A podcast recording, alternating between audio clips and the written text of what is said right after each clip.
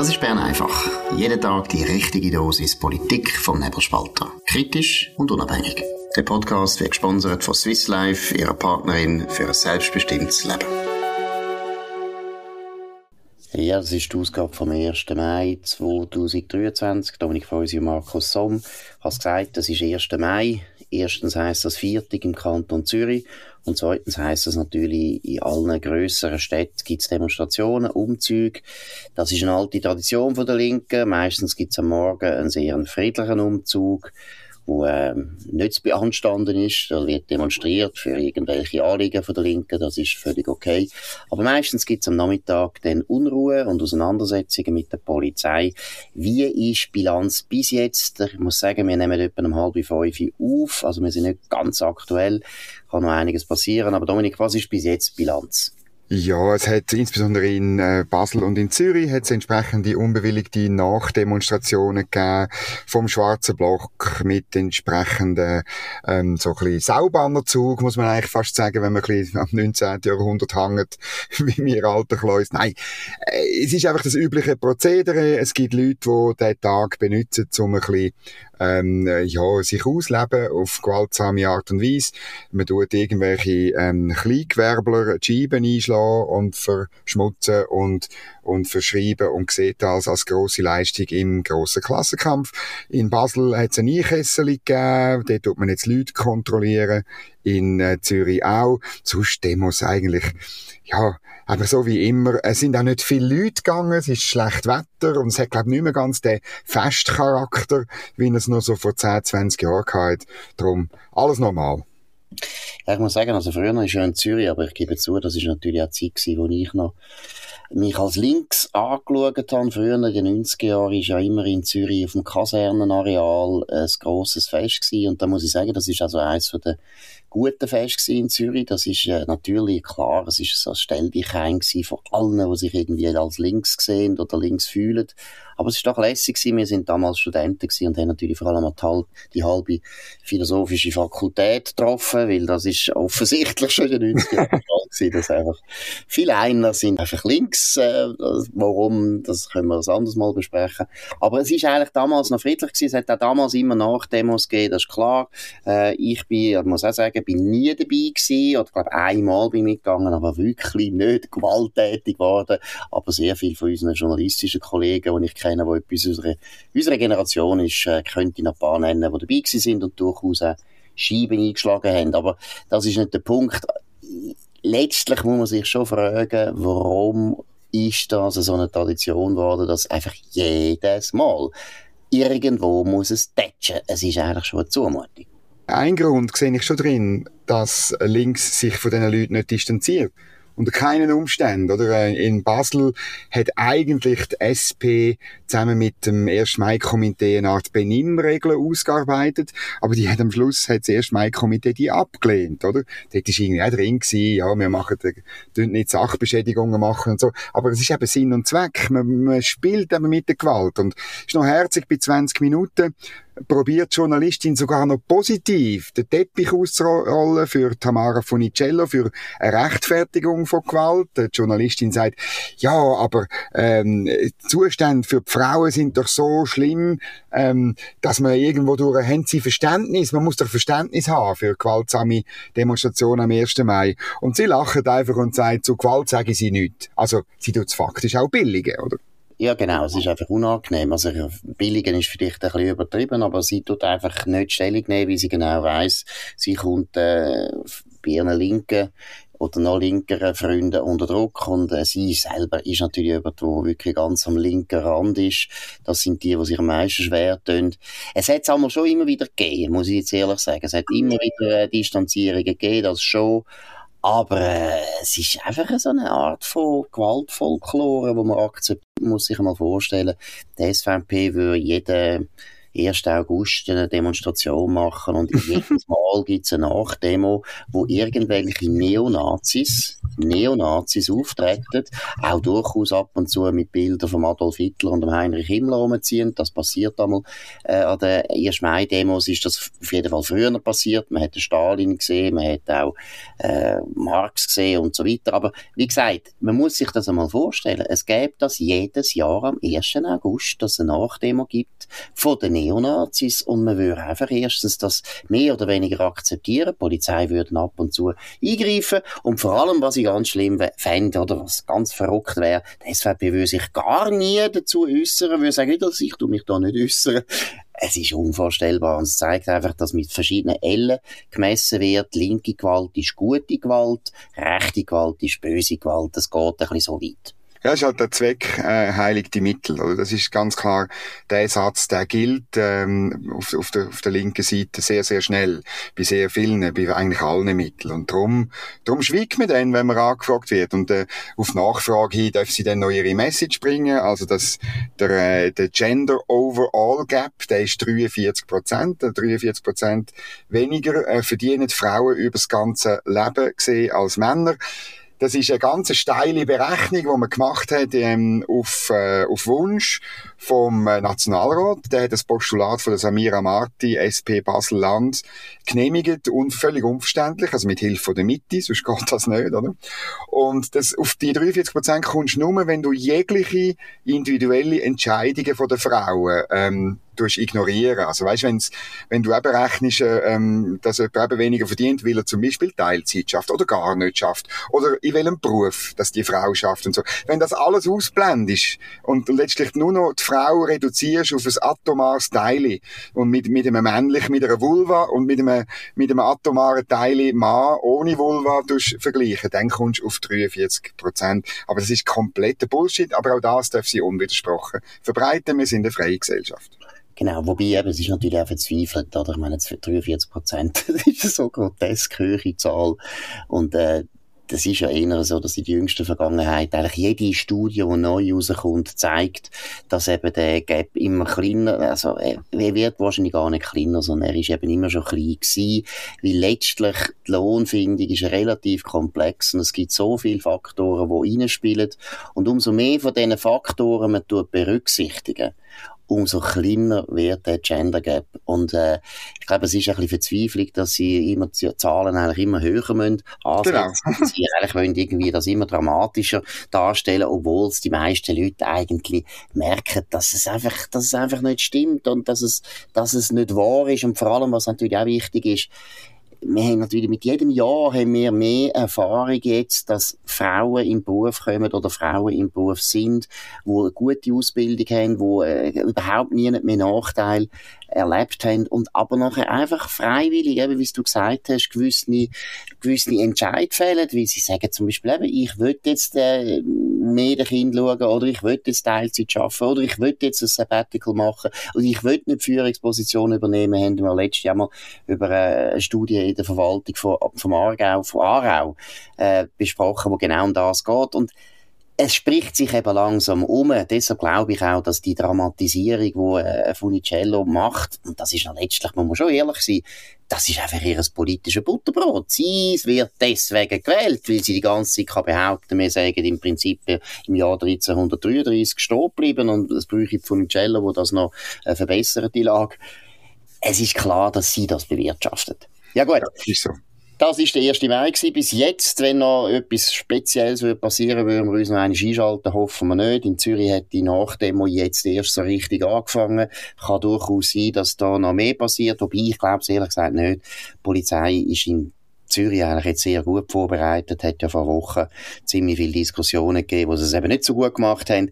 Ich habe nicht das Gefühl, dass da noch viel anbrennen kann. Gut, jetzt gestern Sonntag ist auch ein Abstimmungssonntag und Wahlsonntag sein, natürlich ganz wichtig.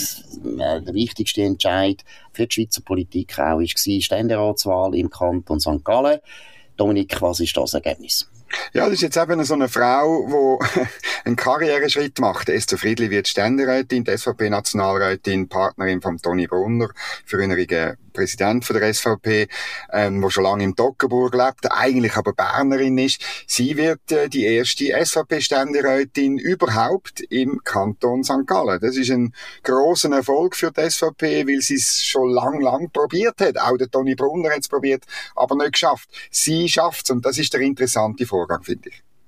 Genau, und es ist auch insofern interessant, weil äh, die SVP hat du hast gesagt, immer nicht geschafft, weil alle anderen bürgerlichen Parteien, also insbesondere die CVP und die FDP, eigentlich dann immer äh, im Zweifelsfall doch lieber einen Linken unterstützt haben. Also meine, Toni Brunner ist, äh, das ist am krassesten gewesen, ist dort wirklich gescheitert, weil die FDP einen Hangelo hat und äh, unter anderem durchaus auch mit Duldung oder sogar mit Initiativen von der Karin Keller-Sutter ist dann der Paul Rechsteiner gewählt worden anstatt der Toni Brunner. Ist einer den wichtigen Gründe, warum SVP und FDP sich vor allem im Kanton St. Gallen lange nicht mehr haben können in die Augen schauen und sich aufgeregt haben gegenseitig.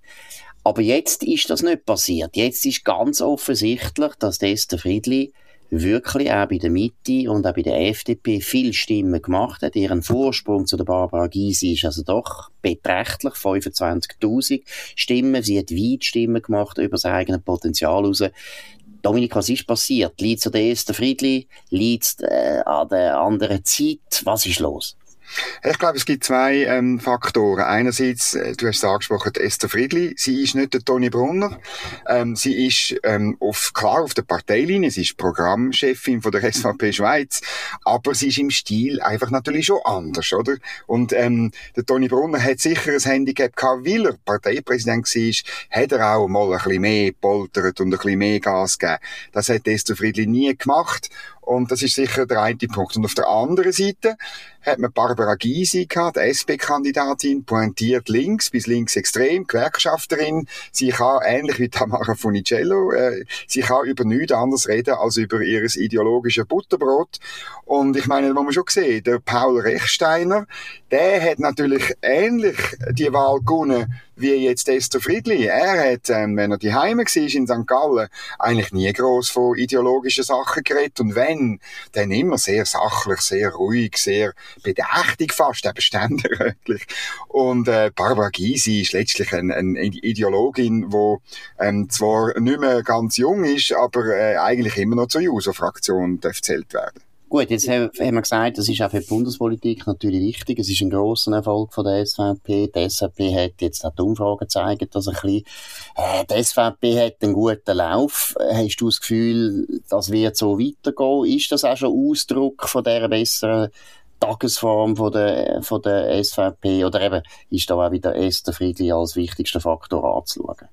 Ja, ich habe ein bisschen Mühe, wenn man das so übertreibt, weil es sind Majorzwahlen, das ist etwas ganz anderes. Und ich glaube auch, dass es bei den Nationalratswahlen dann ähm, durchaus, du kannst bei Nationalratswahlen auf einer Liste nicht nur ruhige, bedächtige Leute aufstellen. Es braucht dort auch ein bisschen Leute, die Gas geben äh, bei der SVP. Das wäre, glaube ich, ein falscher, äh, ein falscher Reflex. Aber ähm, was Ständeratswahlen angeht, denke ich schon, also zum Beispiel in Zürich, äh, der Gregor Rutz ist vom Stil her, äh, also sicher städtischer als Esther Friedli, aber sonst vom Stil her nicht weit weg von ihr. Das finde ich eine interessante Sache. Auch ähm, auf der anderen Seite der Josic, in, der Amtsinhaber in Zürich, ist ähnlich wie der Paul Rechsteiner, ist kein, ist, stimmt zwar immer brav mit Rot-Grün im Ständerat, aber er ist nicht ein Ideolog wie eine Barbara Gysi, wie ein Cedric Wermuth, wie eine Matthäa Meyer und so weiter. Oder? Darum wird er den Sitz auch behalten. In Bern ist es ähnlich. Da sieht man Flavia Wasserfallen, wo Kandidatin ist von der SP, die jetzige Nationalrätin. Sie probiert jetzt wirklich, sie, sie tut nicht mehr so pointiert in den Medien ausrufen, hat sie auch gar nie so wahnsinnig. Sie, sie probiert also sozusagen die Methode Rechsteiner. Ähm, ähnlich Franziska Roth, SP-Nationalrätin in Solothurn. Dort wird es aber eine harte Konkurrenz geben. Ähm, einerseits äh, aus der FDP mit einem früheren Regierungsrat, was ist eine interessante Ausgangslage. Aber dort ist auch noch die SVP in den Startlöchern. Dort könnten die Bürgerlichen gesplittet werden, weil das ist auch eine Erkenntnis von St. Gallen.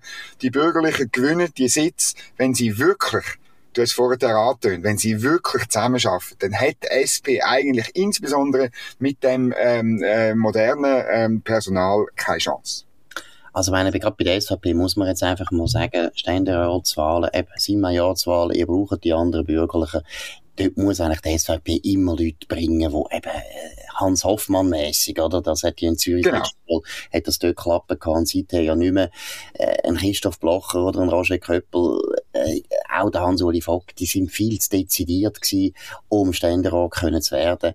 Also das ist eigentlich ein bisschen No-Brainer, wo auch die SVP schon lange weiss, das ist auch klar. Adrian Amstutz ist ja dann auch nur, glaube ich, etwa ein halbes Jahr Ständerat Genau. gewesen. Ist genau das gleiche Problem gewesen. Aber was mich interessiert ist, oder was ich schon das Gefühl habe, vielleicht ist schon ein bisschen ein Epochenwechsel, jetzt gerade bei der SVP, dass halt schon mehr Leute von der, von der rösti Machart, oder? Ich könnte es mal so Mhm. sagen, jetzt wie der SVP in die Grenze kommen, äh, die, die sehr stark polarisieren, sind ruhiger geworden oder gehen zum Beispiel jetzt, wie ein Roger Kröppel, ziehen sich zurück. Es könnte schon sein, dass die SVP ein bisschen einen anderen Stil entwickelt.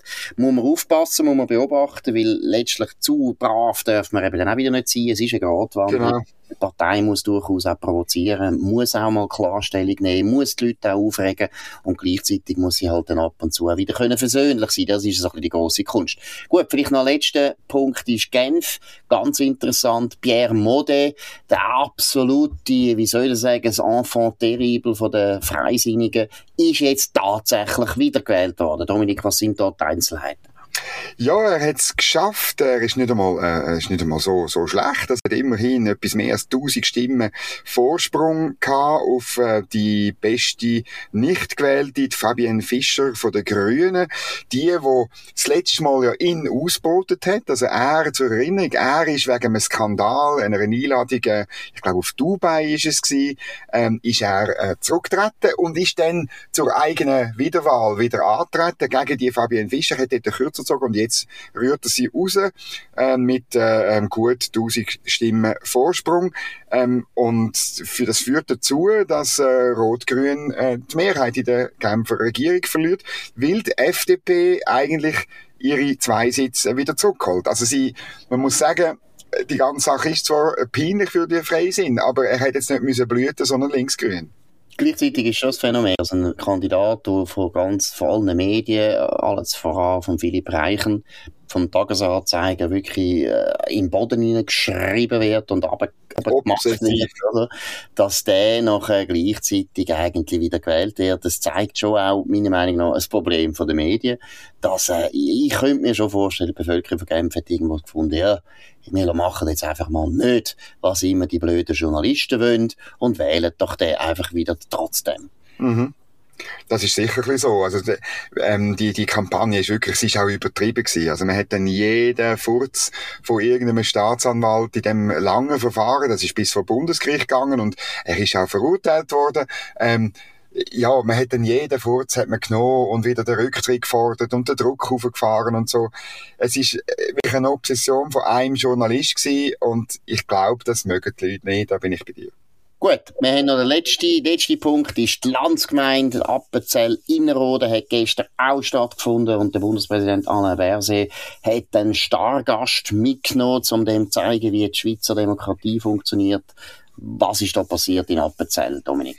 Ja, es war sehr eine kurze Landsgemeinde. gewesen. Der Alain Berset ist eben mit dem botswanischen Präsident Mokwetsi Massisi dort gewesen. Das ist sicher interessant gewesen für ihn. Es gibt immer wieder so Staatspsych. Und ähm, man hat vor allem die Regierung hat man wieder gewählt. Das ist ja dort auch immer so, dass äh, der, der, äh, der Landame wechselt immer. Also es gibt den Stillstehenden, wird zum regierenden Landamen und der Regierende zum Stillstehenden, sozusagen zu seinem Stellvertreter. Ist auch ganz typisch. Man tut, äh, man tut das nicht zu lang einer Person geben. Ähm, nicht so lang wie in Afrika, könnte man fast sagen, oder? Und ähm, dann hat man den Ständerat gewählt, äh, der, der, der Daniel Fessler von der Mitte. Es ist ja immer so, dass der Appenzeller Ständerat eigentlich der ist, der zuerst gewählt wird. Alle anderen werden dann erst im Oktober gewählt. Und es ist einfach auch, man muss sagen, ich finde vor allem der Kontrast auch zum heutigen 1. Mai finde ich gut, oder? Also die, das ist ja auch eine Prozession, die dort stattfindet, auch auf dem Landsgemeindeplatz, zu dem Marcia Solenne, so einen ganz langsamen Prozessionsmarsch, wo man kleine Schritte macht, wo man so getragen langsam dort aufmarschiert. Und dann, es ist ganz eine rituelle Geschichte, äh, die, die, die älteste, das Landsgemeinde geht zurück bis ins Jahr 1403 und auch das Siegel, ähm, wo wo, wo der Landammer zeigt, das ist von 1518 und er zeigt das den Leuten und sagt, ich habe das ein Jahr lang äh, bewahrt und nur eingesetzt, so wie ihr das mir in Auftrag gegeben habt. Und es gibt zwei Eid, die geschworen werden. Einerseits tut die Regierung gegenüber dem Volk schwören, dass sie, dass sie sich an Gesetz wird halten und umgekehrt tun die Leute auch ihre, ihre äh, Loyalität zur Regierung unterstreichen. Das finde ich auch ein schöner, ein schöner Brauch, weil am Schluss ist das ein gegenseitiger Vertrag, ein Kontrakt Akt, oder? Und das kommt nie mehr so zu, zum Ausdruck, meiner Ansicht nach, wie der Appenzeller Landsgemeinde. Genau, gut. Das ist es von der Appenzeller Landsgemeinde und es ist auch fertig mit Bern einfach. Das ist auch eine Landsgemeinde. Nein, wir mit zwei Teilnehmern. Wir können uns gegenseitig beschwören, dass wir uns das Gesetz halten. Nein, das ist es. Bern einfach auf nebelspalter.ch an dem 1. Mai. Dominik Feusi und Markus Somm. Wir können uns abonnieren auf nebelspalter.ch oder auf Spotify, Apple Podcast und so weiter. Könnt uns weiterempfehlen, das würde uns sehr freuen. Wir hören uns morgen wieder ganz normal zur gleichen Zeit am gleichen Kanal und bis dann wünschen wir euch noch einen schönen Abend. Das war Bern einfach, gesponsert von Swiss Life, ihrer Partnerin für ein selbstbestimmtes Leben.